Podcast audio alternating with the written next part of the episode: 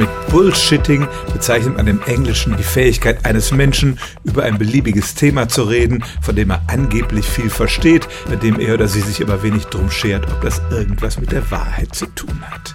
Psychologen haben nun getestet, was für Menschen besonders gut in diesem Bullshitting sind. Sie haben einer Gruppe von Probanden unterschiedliche komplizierte Themen vorgegeben. Darunter waren Konzepte, die es gibt, etwa die allgemeine Relativitätstheorie oder die Theorie der sexuellen Selektion, aber auch ausgedachte Begriffe wie neurale Akzeptanz oder genetische Autonomie. Über 500 Menschen wurden gebeten, diese Begriffe zu erklären und eine andere Gruppe musste dann beurteilen, wie glaubhaft und kompetent sie das taten.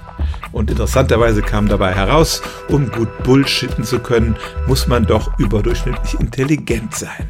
Diese Menschen schnitten in Intelligenztests besser ab. Wohlgemerkt, das war eine notwendige Voraussetzung, keine hinreichende. Nicht jeder, der intelligent ist, ist auch in der Lage, das große Wort zu führen über Dinge, von denen er nicht viel versteht. Interessant war auch, dass diejenigen, die die besseren Bullshit-Fähigkeiten hatten, das nicht unbedingt im täglichen Leben tatsächlich anwenden. Und die, die gerne solchen elaborierten Unsinn redeten, waren offenbar auch empfänglicher für den Bullshit anderer Menschen.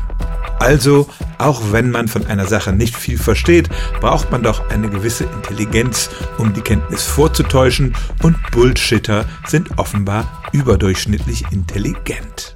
Stellen auch Sie Ihre alltäglichste Frage unter stimmtz.radio1.de.